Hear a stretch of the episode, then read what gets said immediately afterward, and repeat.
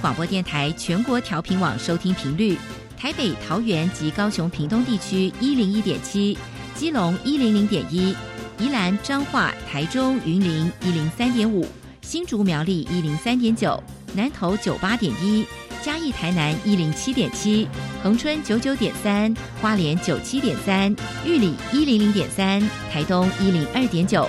澎湖九九点一，金门八八点九，马祖九一点五。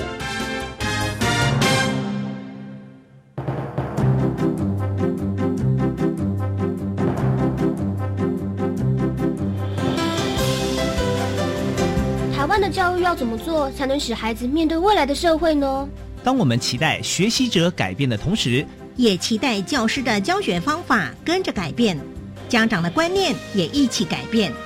一起携手，协力同行。于林校长带您探索、自发、互动、共好的十二年国教新课程，听见台湾教育的改变。欢迎收听《国教协作向前行》。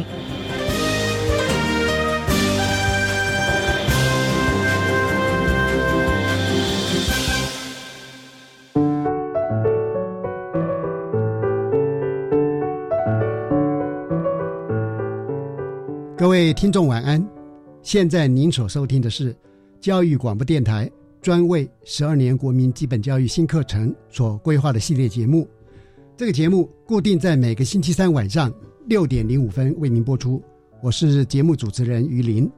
今天的节目我们要为大家讨论的是新课纲变革的重点与教师教学的阴影。我们邀请到的是国立台湾师范大学曾小兰教授到电台来跟大家分享。呃，我首先就为各位介绍今天的贵宾，国立台湾师范大学曾小兰教授，他是美国俄亥俄州州立大学教育政策与领导学系的哲学博士。呃，目前不只是在师大担任教育系教授，实际上，呃，曾教授参与我们很多教育部重要的政策的咨询跟指导哈。那目前也是我们普通型高级中等学校课程推动工作圈的召集人。曾小兰教授您好，呃，主持人您好，各位听众大家好。那么，因为刚才我们也提到说，曾教授哈，呃，目前呢也是我们普通型高级中等学校课程推动工作圈的召集人，不知道是不是教授也可以先谈一下这一个工作圈大概是怎么样的一种状态？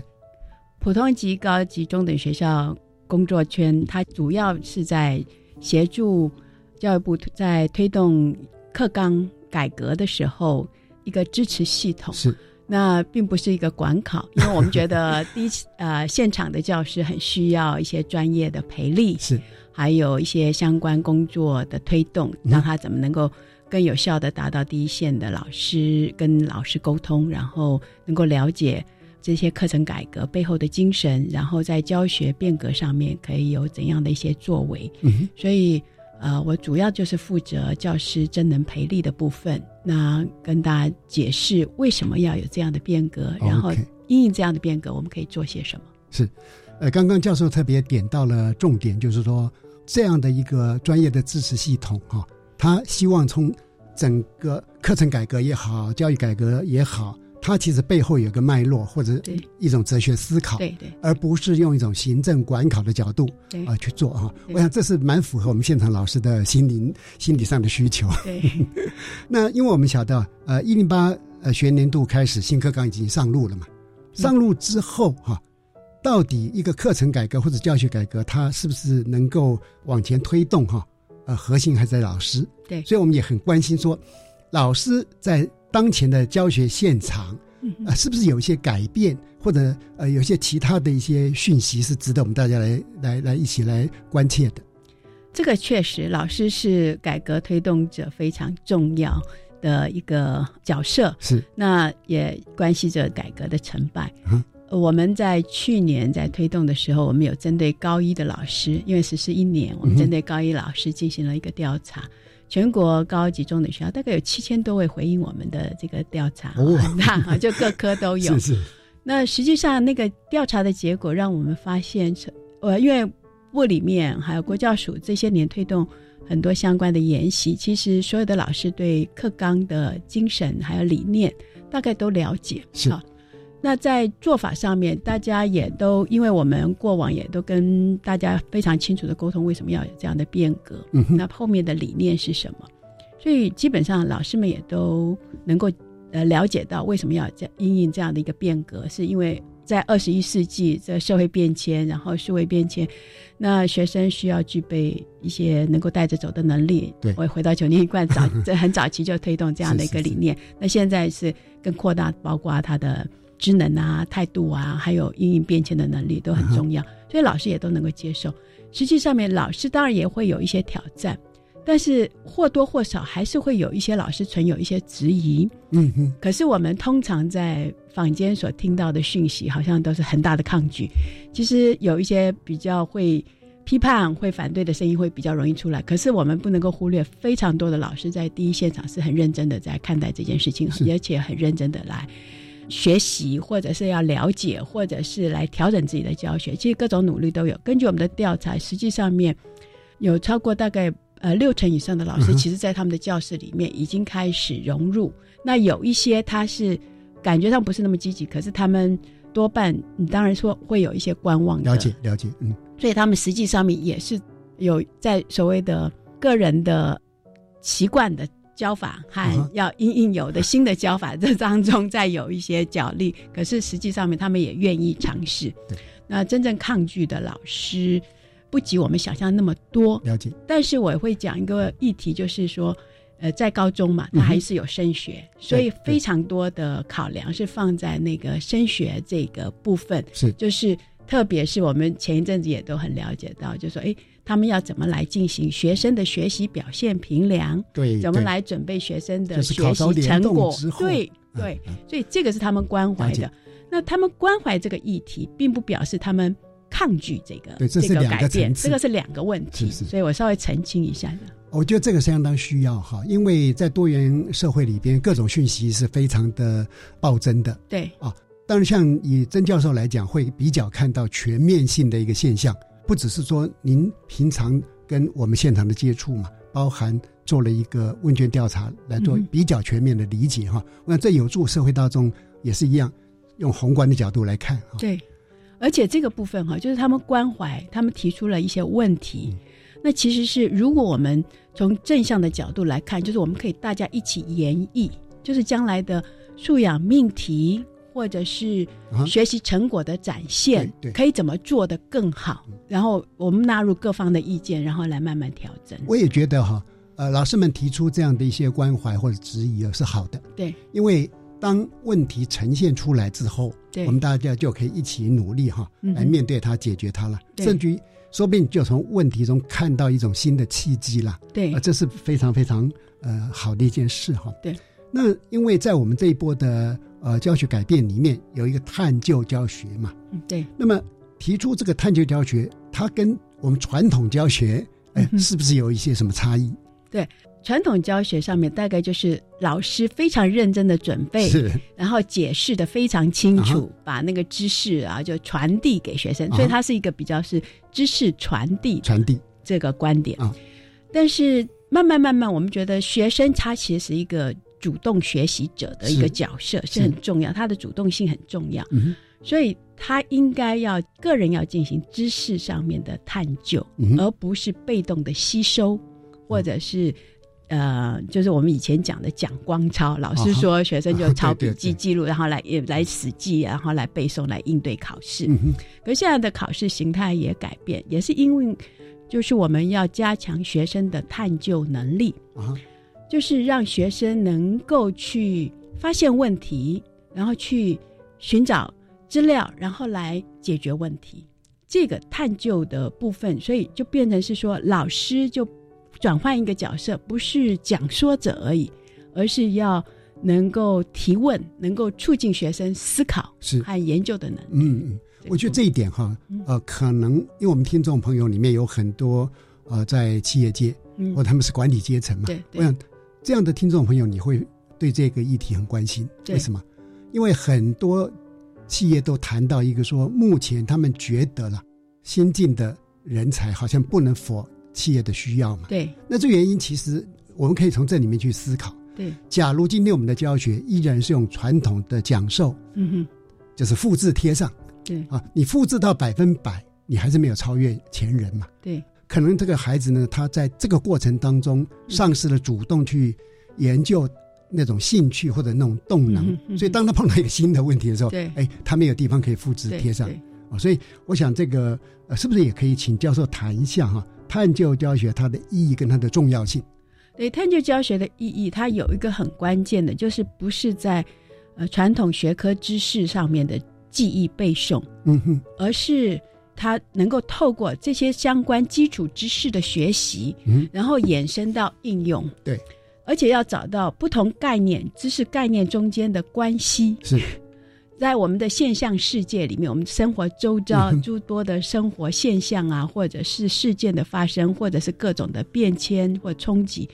实际上他所习得的东西，嗯哼，习得的知识，它能够用来解释这些现象，而且碰到问题，他可以运用他习得的知识和技能来思考怎么来解决这些问题。所以这个探究，因为学海无涯本来就是我们老师再怎么教，再怎么说，也没有办法赶得上时代的变迁、知识新增的知识，然后累加或者是各种社会议题的挑战。所以那个知识的活用，它能够活用背后要理解，而这个理解就是对那个重要概念的理解，然后相关概念中间的关系。嗯诶，那我要保持怎样的立场，或者应用怎样的有效资讯来处理、来分析，然后来应用，然后来解决我的，包括好奇心也好，是或者是实际问题也好，其实探究是一个非常重要的。它不仅仅是提升学生的好奇心，更关键的是那个实际的运用资料分析啊、解释啊，还有解决问题的能力。嗯我觉得这个是比较关键。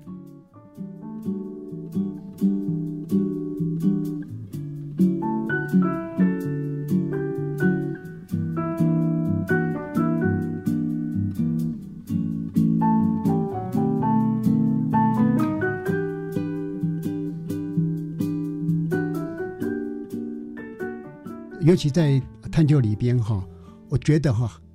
可能因为他透过这样的一种探究的学习过程，对，他未来更容易自己找到需要探究的议题啊。对。因为传统上我们考试啊，老师丢丢题目给我们，我们来解决。那一旦他到了真实的生活情境，或他将来就业之后，或者他进到研究场域里边的时候，哎，连题目都得自己找。对，那这种题目的形成，它其实跟他过去这样探究学习的过程的能力的培养也也是非常密切的。嗯另另外，我会稍微补充一下，就是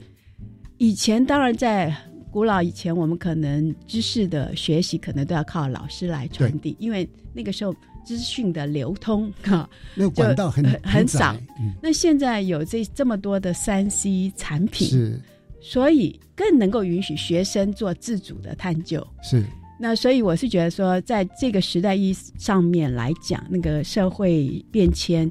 有很多探究的能力，是帮助学生能够因应社会的变迁。而我们的资讯科技的发展，也让我们学生更有机会来做自主的学习和探究。那这个部分，所以我是觉得是说，这些三 C 产品不必放在到了学校就放在停机坪上面不准使用，而是老师要帮忙学生能够善用这些三 C 产品来搜寻资料资讯，然后分辨资讯，然后来应用资讯，来使用它，就让学生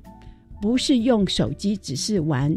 电动、玩 game 哦，或者是呃，只是做社群的活动，就是那就太可惜了就太可惜了，因为非常有利的一个那个学习工具。嗯那我们在课堂上可以用这个工具来进行探究和和分享啊，和解决问题。刚刚曾教授这样讲哈，也让我重新再思考到老师的角色的转变。对对因为在比如说在古代啦，如果不透过老师，大概任何人很难让他的知识啊那么向上提升。可在今天这个时代，这么多的知识平台，这么多的搜寻网站哦，对所以呃，老师的角色功能也同步的起了一个很大的变化。我想这也是我们在新一波的这个课程改革里面为什么会这么样重视探究的概念啊对。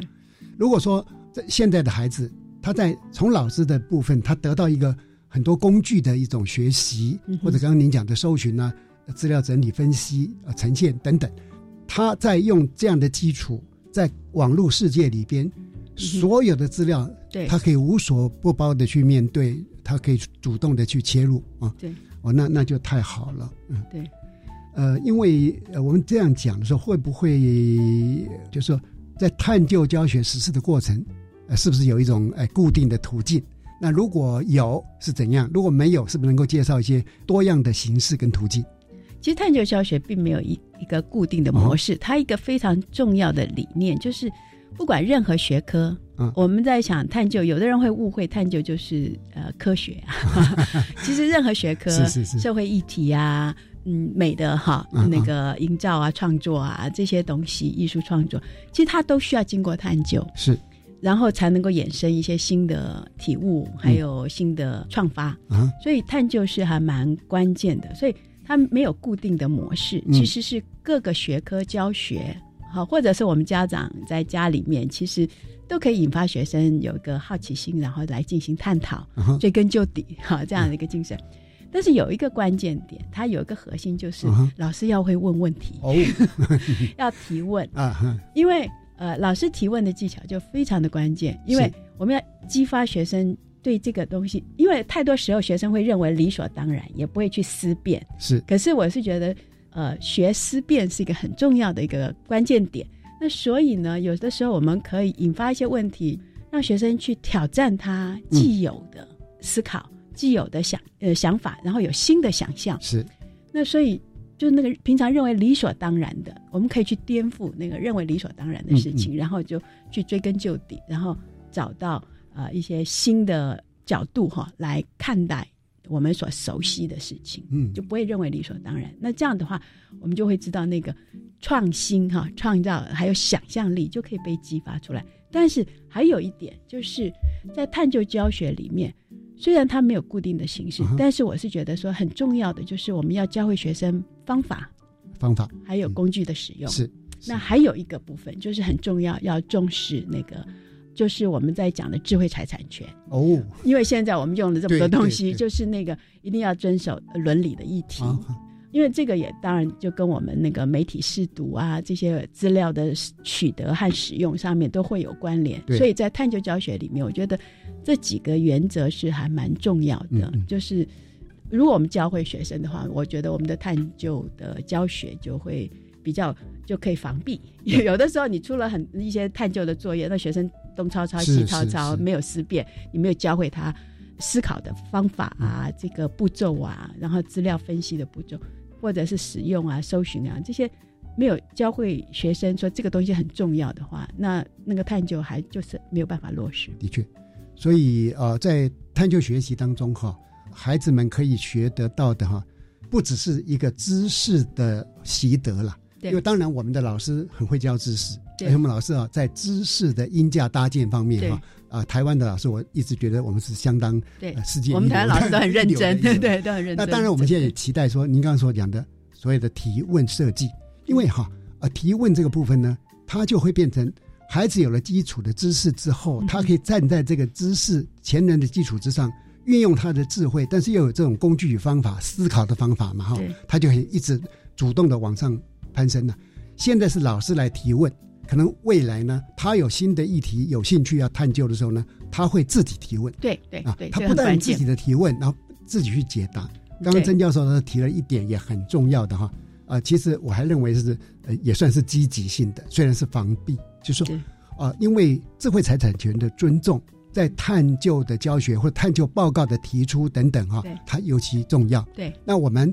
正好在孩子在学校的阶段呢，我们就有这样的机会，他会面临到智慧财产权的诱惑。对他可能呢不能尊重人家直接引用等等。对那可是呢，这正好也是一个他要学习的阶段哦。对，好的，探究教学是用学生为中心的。那我们要如何促进呃学习探究的一个教学情境，让学生呢他更有办法学得好？哦，OK，嗯，基本上我是在想，其实我们周遭很多的议题，不管是自然生态的、社会的，嗯，OK，还有我们生活当中的诸多议题。其实，在生活当中，它其实很多都是跨领域的概念。对，所以呢，实际上面我们在探究教学的时候，那个学科的那个主轴还是有，因为你不同的科目你在教的时候，可是你做生活经验的连结的时候，或者是社会议题的连结的时候，那自然就会引起学生。产生一些关联，所以我们在实施探究教学的时候，就是我们在我们教的进度里面、学习的内容里面，嗯，然后呢，我们不是只是在讲专家学者怎么来定义这些东西，而是要把那各个不同教学单元的内涵，然后连接到要发现建立关联，嗯，所以这个建立关联，其实在探究教学里面是非常重要的一个切入点，嗯。它就会帮助学生来产生连结，一方面又可以提升学生的学习动机，因为跟生活、跟他个人哈，是。跟他日常所碰到的事情是有关联的。对对，所以呢，他自然会那个兴趣上面会提升一点。然后我们也不是告诉他什么什么答案，或者是对呃定理啊、定义啊什么，就介绍这些理论那个学术语言的东西，而是我们把这个部分可以。保留到说，哎，我们放到我们的呃，刚刚在讲说要提问嘛，要布置这样一个生活情境，然后我们要挑战他们平常视为理所当然不去思考的事情，那我们就把它反过来问学生，然后让他重新来解构，或者是重新来理解，重新来思考。为什么是这样？嗯，这个部分，那探究教学这个部分是很关键。那另外一个部分，我刚刚不是要要用工具吗？对，要用媒材。媒材其实不同的媒材也有助于我们学生啊来连接到。然后我们现在学的东西不是独立于学校教室，就是独立于社会的，而是只是局限在教室里面应付考试的。嗯，是跟我们生活经验有关联。因为通常哈。孩子们他会误以为我学的知识就是来应付考试，对，带到社会上呢，我回到家里呢是没有用的，对啊，不然，那当然我们的老师因为都是学科专家嘛，所以难免的学科本位或知识本位的想法蛮深的啊。那这个当然是我们呃台湾的优势，我们老师可以把知识教得很好，但是我们也期待，呃，是不是我们也协助学生透过探究哈，在这样的一个学科知识为基础啊，学生他能够在突破。对，经过脑力激荡，甚至于说一些情境的困扰，让他会想到新的办法，对，来来应应这个新的时代。而且哈，这个并不是知识的简化浅化哦，不是哦，反而是深化还有扩展啊，深化且提升呢。对对对，其实台湾未来反而挑战比较大，所以我就说这个新的改革方向，探究教学对老师其实是非常大的挑战。好的，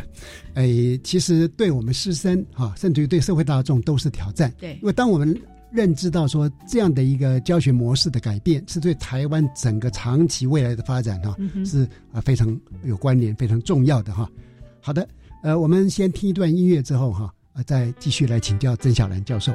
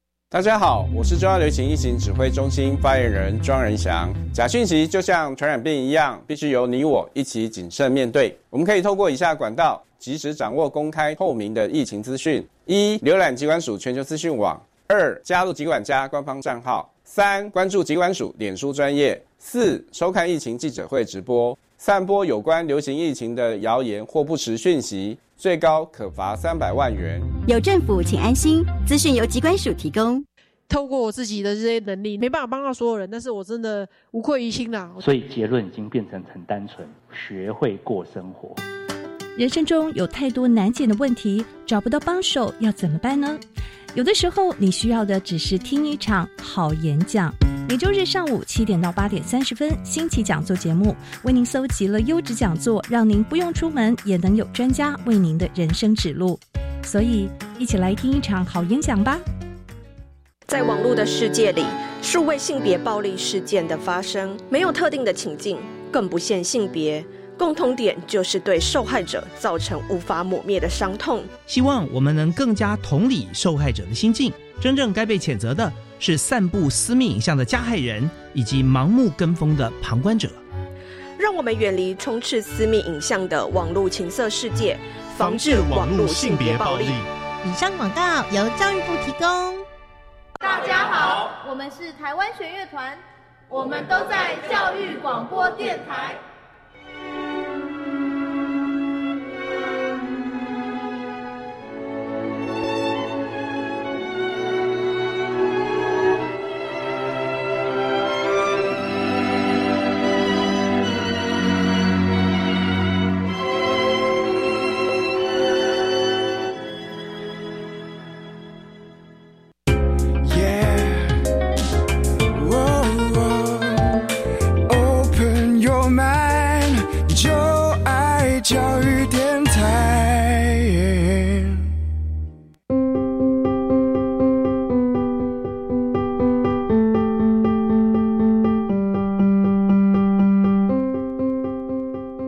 听众好，您现在收听的节目是《国教协作向前行》。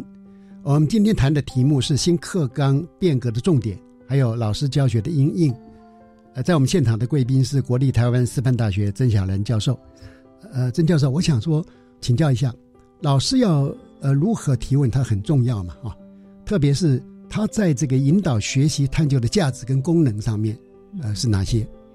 确实哈。呃，稍早有提到，就是其实探究教学对老师的挑战还蛮大的。那有个最大的挑战的部分，就是要提问啊。那当然，教师常常也会提问，但是呢，过往很多时候我们会把提问当成是管理秩序的方法之一。然后，那那个提问有很多都是简答，就是看他学生有没有专心听哈。看到有人打瞌睡，就问他一个题目。对，然后或者是问。知识里面的，然后就是简答题，很快的，呃，就可以有标准答案。对对，他有没有回去有没有呃复习呀？知不知道课本里面说了，教科书里面说了些什么？可不可以答对？可是其实提问有很多不同的面向，一个是引起动机，能够让学生投入学习的问题，是就是建立好奇啊。所以在英文他们就讲叫 thought provoking，对不对？那我们要激起学生的。好奇还有思维是，那这个怎么来激起学生的好奇和进一步的思维？这个是很重要的，就是要问好问题。呃，稍早也提到，就是说其实我们在我们的学习内容里面，哪些重要的核心概念，这中间哪一些概念，它中间的关系是怎样？那我们怎么连接到自然现象、生活现象里面或事件里面？是，然后我们抛一些比较具有探索性的，而不是。可以立即找到答案的，那这个就是会引发学生思考，然后产生归纳。所以我们就说，哎，有的时候我们提的问题，一个好的问题是 ungoogleable，就是你没办法用 Google 就立即找到答案的。哦，那个是这个很重要，那个是资料搜寻，对不对？对，那只是搜寻。但是好的问题，它可以帮学生进入要去做推理，就是 reasoning 的部分，然后来想一想为什么要要能够处理。不是只是处理什么 what，而是能够处理 how 还有 why 这些这些层面的问题，就比较进入高层次的思考。那那个就有助于学生呢能够开始思辨，然后开始应用他的知识或者应用他的能力来解决、来回答或者是来回应这个问题。所以，好的提问，它这个部分会牵涉到，就是说我们怎么来引导。还有在学生在学习当中，有时候我们课堂上问比较简单，学生应了，那我们还可以让学生去做厘清，是。啊，或者进一步说明，或者是帮学生去进行比较嗯啊，嗯。或者是举例，对，这些都是提问很重要的，不是说一定要问的非常难，而是你让他说，哎，呃，你可不可以举例说明啊？嗯嗯。哎，他就会去想，他不是背诵，他就会连接是他曾经有过的理解或经验来举例说明，或进行相关的比较啊，嗯嗯那进行推论啊，哎，也可以问问他们说有没有反证哈，是不是是属于这个这个案例的？那有没有其他的呃否证的部分，或者是例外的部分？那嗯这些都是很好的帮助学生进行运师的一些提问。对而且呃，现在的教室风景啊、在我的脑海里面哈、它已经不再是教室里面是一个老师对多个学生，嗯，对从老师发出讯息。对，呃，现在我们呃在某些教室情境里面，让我们很开心、很感动，就是你看到说，教室里边的每一个学生都会作为一个点，嗯他们中间的学习网络是很复杂的。比如说，对对呃，刚刚教授讲提问啊，那可能老师抛了一个提问，那么 A 答过之后，老师可能不直接就做评断了。对对对对那另外一位孩子呢，他可能主动的，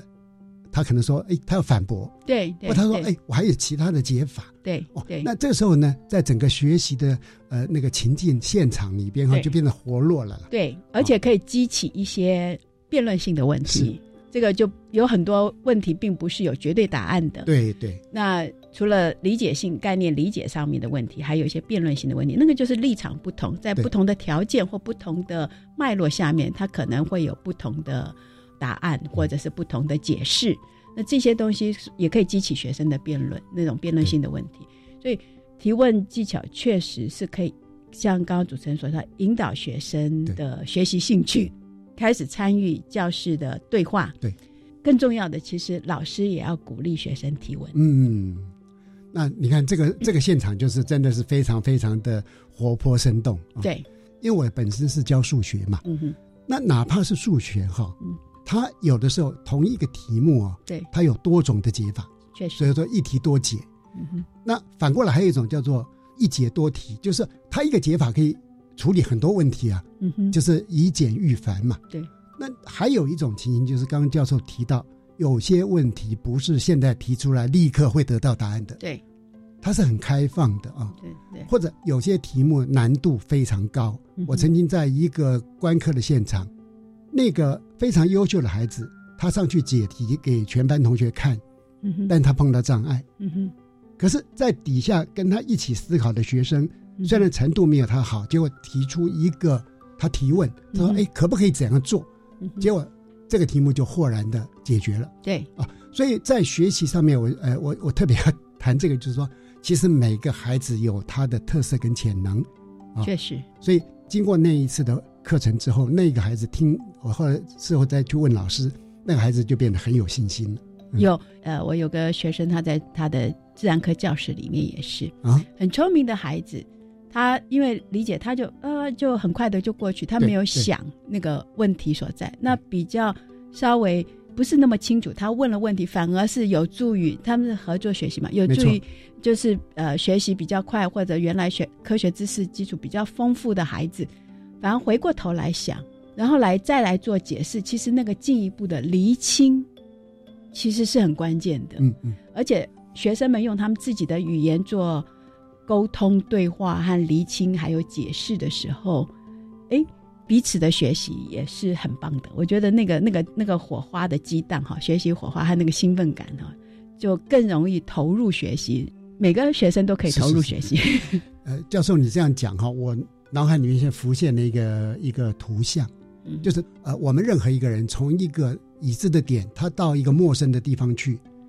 很多时候呢，老师教的就是捷径啊对很清楚、很容易、很快速。但是真实的世界，你可能要经过摸索。对那不同的孩子、不同的思维，他可能提出不同的到达的路径。对，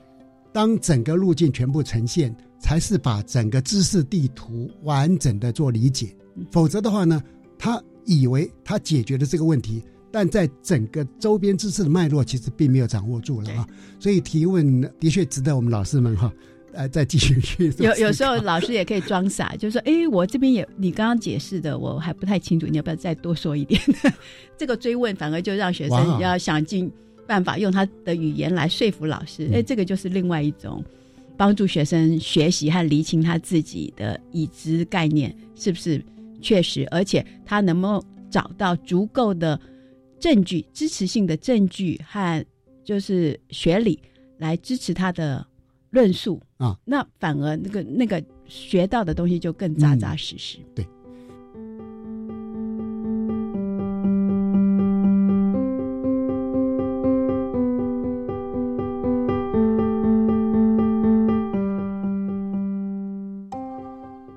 您是不是可以谈一下哈？老师他要如何透过提问来提升教室对话的品质，呃，产生学习效益？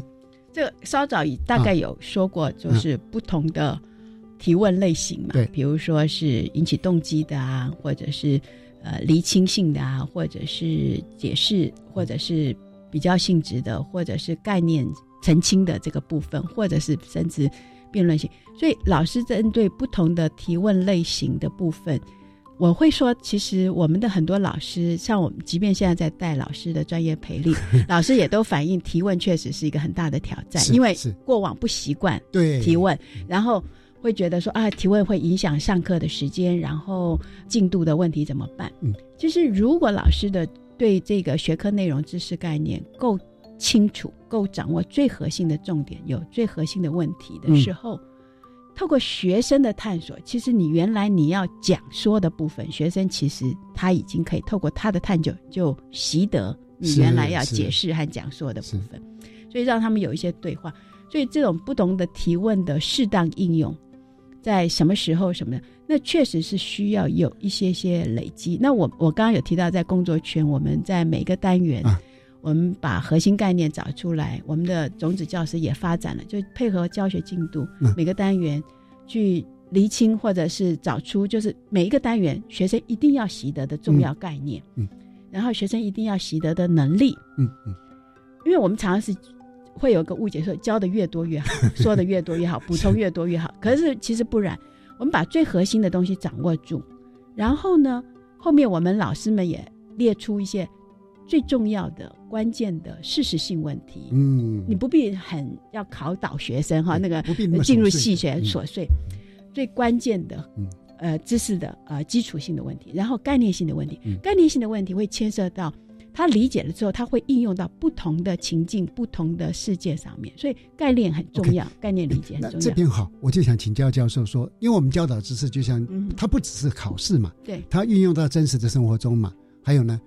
促成他的学习迁移。对对对，您刚讲的。对这个概念性，因为他理解才能够迁移。他如果是记忆背诵，你换了一个情境题，他就没办法解释了。哦，这个也是我们目前素养导向命题有时候会出一些情境题。哦，当然有些情境题出的非常长哈，然后在考学生阅读也不好。对对。但是，但实际上就是一个不同的情境，这个概念在不同情境里面，包括数学概念也好，科学概念也好，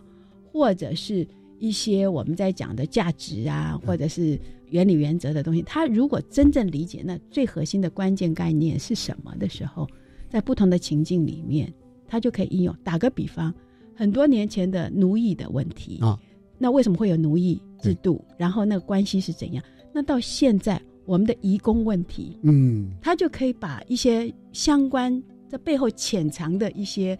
呃，社会的、经济的，或者是人权的，是就可以导入现在来解释我们现在所面对的移工的权益啊，移工的问题的处理。所以那个就是迁移，它不是在历史上学到奴役制度，对，而是在我们现实生活当中我们可以做处理。因为我们这一波的改变里面有一个所谓素养导向的课程与教学嘛，那我们要如何透过这种素养教学来落实二十一世纪？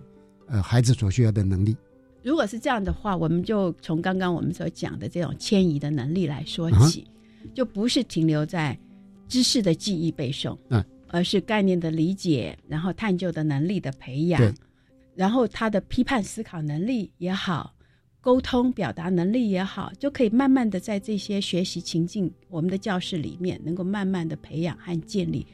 或者是合作解决问题。那这些其实都是二十一世纪里面的很重要，因应变迁、解决复杂问题的关键能力。对，那都可以习得。换句话说哈，未来我们的孩子或任何一个二十一世纪的人，嗯哼，他真正面临的重大的问题或是高层次的问题啊，绝对不是 Google 里面看得到的，而是他必须透过刚刚的那些学养，逐步去做发展，然后用到一个真实的情境里面，把问题，嗯哼，呃，做出解决。我想这是我们所期待，呃，新课纲的带来我们整个教学现场跟我们的整个公民素养的提升啊。那是不是因为曾教授您参与我们的教育改革或者教育部重重要政策很多，是不是也请您哈为我们今天的访谈或者说您的参与呃做一个小的一个总结？OK，其实因为我自己是师资培育工作者，所以努力的就是在成为。呃，老师的 没有来支持老师的专业成长哈，所以在这个历程当中，我真的觉得是说，其实教育很重要的。我们如果我们所有的变革都是回到孩子面对未来世界啊所需要的能力的时候，我们就愿意来做调整，而不是只锁定说哦，我自己的知识要传递给他，而是说，哎，我学的东西怎么来预备他？嗯，就身为老师来讲。我们所习得的，我们成人所知道的，怎么来预备这孩子来应应变迁，来迎向未来？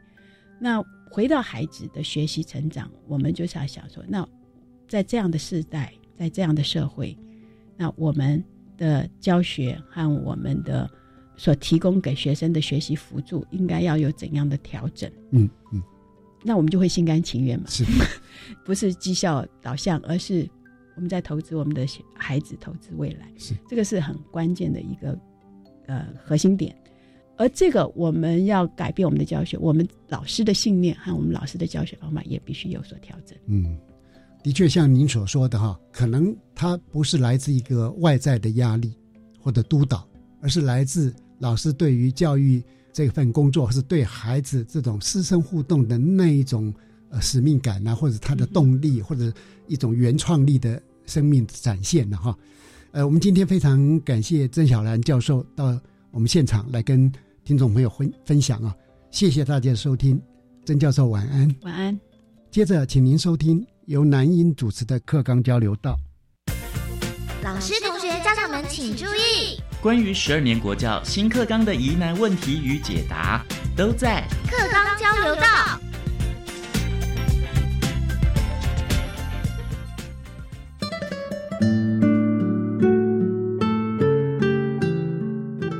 好，我是南英。在今天的课纲交流道当中呢，很开心邀请到技专校院招生策略委员会的简良汉执行长。执行长您好，主持人好，各位听众大家好。今天主题呢，主要就是关心在技专端，好，就是技职的学生面对一零八课纲的实施哦，到底在考试跟招生有哪些调整呢？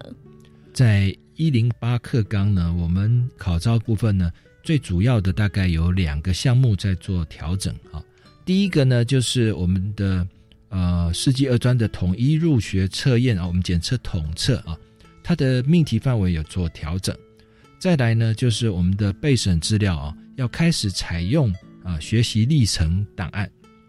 那首先就针对第一个啊，就是统测的考试的范围呢啊，我们简单的说明一下啊。我们技高呢是有分成十五个专业的群，那至于我们的统测呢，啊，我们现在呃很明确的定义出来是有二十个群类啊。那因为有一些的群呢，它是有两类啊，像电机群的话，它有分成是电资类啊跟这个电机类类啊，所以总共呢考试的有分成是二十个群类啊。这些科目呢。的内容跟过去会有所调整啊，配合课纲的内容呢，啊，这我们经过很多次的会议讨论之后啊，这个内容有所调整。我们在一百一十一年啊，也就是一零八新课纲实施之后三年之后啊，这么在考试的时候，他就会用这个我们新的范围。那这些考试的内容呢，我们在呃招测会的网站啊有公布了这个详细的内容啊，大家可以去参考。那对于第二个啊，那在备审资料的部分，我们在甄选入学啊第二阶段的话，很重要的一部分的成绩就是要看备审资料。那我们过去的备审资料是用 PDF 档，在一零八课纲，我们开始推出了这个学生的学习历程档案啊，所以我们在考试上面呢，也就配合这样的一个制度哦。备审资料的话，就会参采用这个学习历程档案啊来看这些资料了啊。那同时呢，呃，因为在新的课纲里面非常强调实习，另外呢，这个。专题实作呢，也变成是一个必修的科目了，所以我们就规定，在一一一年要招生的时候呢，专题实作跟实习科目呢，是变成是一个一个必须要准备的一个项目啊。嗯，那这个会是在学习历程档案其中的一部分。那整个学习历程档案呢，或者说我们过去所说的备审资料呢，会占呢有百分之四十以上。啊，在他的第二阶段的成绩里面会占了百分之四十以上。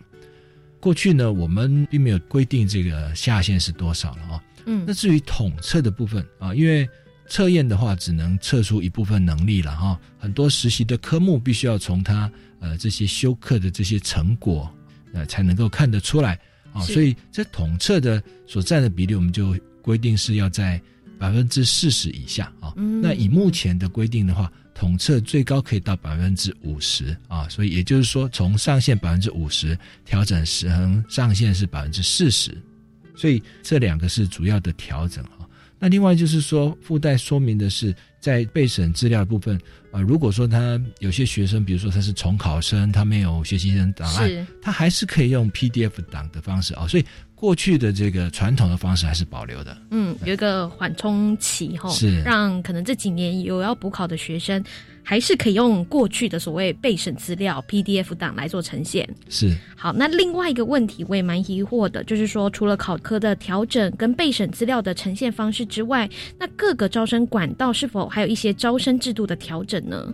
呃，是的啊，我们的招生管道是蛮多了啊，那呃有几个在。一一零八课纲实施之后有调整的啊，最主要的大概有几个啊。第一个我们可以看一下这个科技繁星啊，那科技繁星的话，过去它有七个比序项目啊。嗯，科技繁星看的就是在校的各种成绩啊，那包括是总排名啊，或者是群的这个专业啊，或者是各科的专业啊，或者是一般科目的专业的这个成绩啊。那因为在呃新课纲里面啊，我们有。技能领域这个项目啊，所以就多了一个比序的项目，所以从原先有七个比序变成是八个比序了。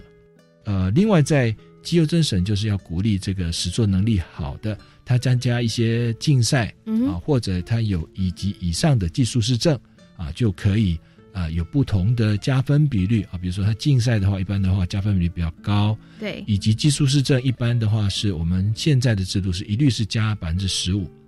但是在一百一十一年开始呢，我们以及技术市证就改成是会有三种加分比率啊，也就是我们经过很仔细的去分析，跟一些问卷的调查，很多次的会议呢，把这个各系啊跟他们在考照的当中的这个专业的啊这个相关性呢找出来了啊，所以关联性比较高的是加百分之十五，那如果说相对的没那么高，那可能就。是百分之八跟百分之四啊，所以总共有呃三种加分比率了啊，所以这个是在绩优增审的部分啊，这个我们在一百一十一年开始会有这样的调整。那另外呢，我们在绩优这个管道呢，也把啊这个我们专技人员的高普考里面呢，普考是高中职毕业之后就可以考了。那过去的话，因为我们在招生的时候他们还没毕业啊，所以我们并没有把它纳进来。但是现在的观念不一样啊，我们是鼓励学生先就业啊，然后再回来念书啊，所以在这样情形之下，嗯，他其实很可能是他已经有这样的证照啊，所以我们现在就把普考的证照呢也纳进来了，一样在一百一十一年开始啊，他就可以用普考证书，就跟以及技术师证是大约是同样的这个加分比率啊。那再来是在呃实际申请入学的部分。从一百一十年其实就开始了哈，就也就是今年就开始了。我们多了一个，就用这个 APCS 啊来做一个超额筛选的呃方式啊。那么 APCS 呢，简单的讲，它就是一个城市能力的一个检定，是啊，所以他在高中这个阶段，他可以去参加这样的检定。那检定就可以证明说他在城市方面是有某种程度的能力了啊。那有些学生他是在学测的部分是并没有好的表现啊，但是如果说他城市方面他有一些才能啊，我们也愿意去去收这样的学生啊。所以我们今年开始就多了这样的一个机制啊。过去在世纪申请入学啊，我们看的是学测成绩啊。因为世纪申请入学招收的是高中生，一阶的部分是看他学测的成绩，去看他是没有合格，合格才能够进入第二阶段这个呃书审啊面试啊。嗯，那如果说他学测能力不好啊，这学测成绩不好，但是他 APCS 有一些表现啊，他达到一定的这个门槛之后，是，我们是可以把它筛筛选进来的。这个是以我们把它称为是超超额筛选了啊。那超额筛选其实是在一阶段的时候，本来的我筛选，比如说我要筛选五十个，那我可以多五个，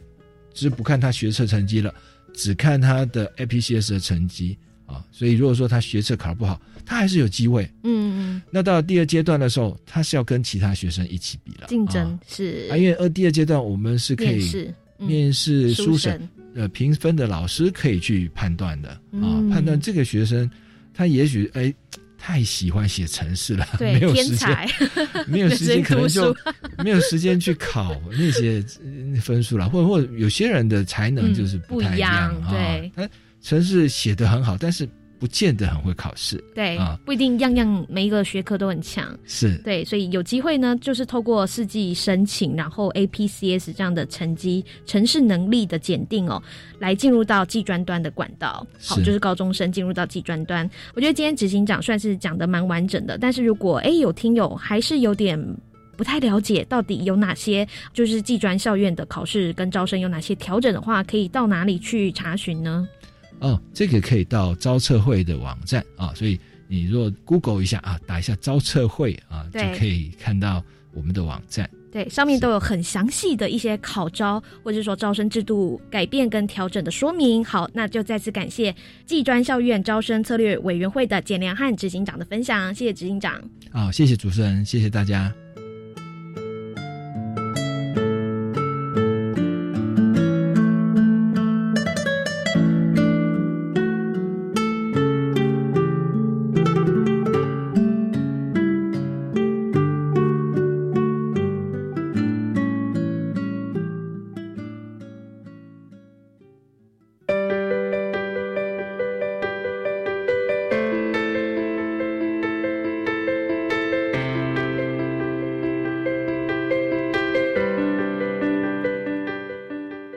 国教协作向前行这个节目在每个星期三晚上六点零五分播出。下星期三将由本节目另一位主持人谢若兰老师为您服务。下一集我们要为您谈的是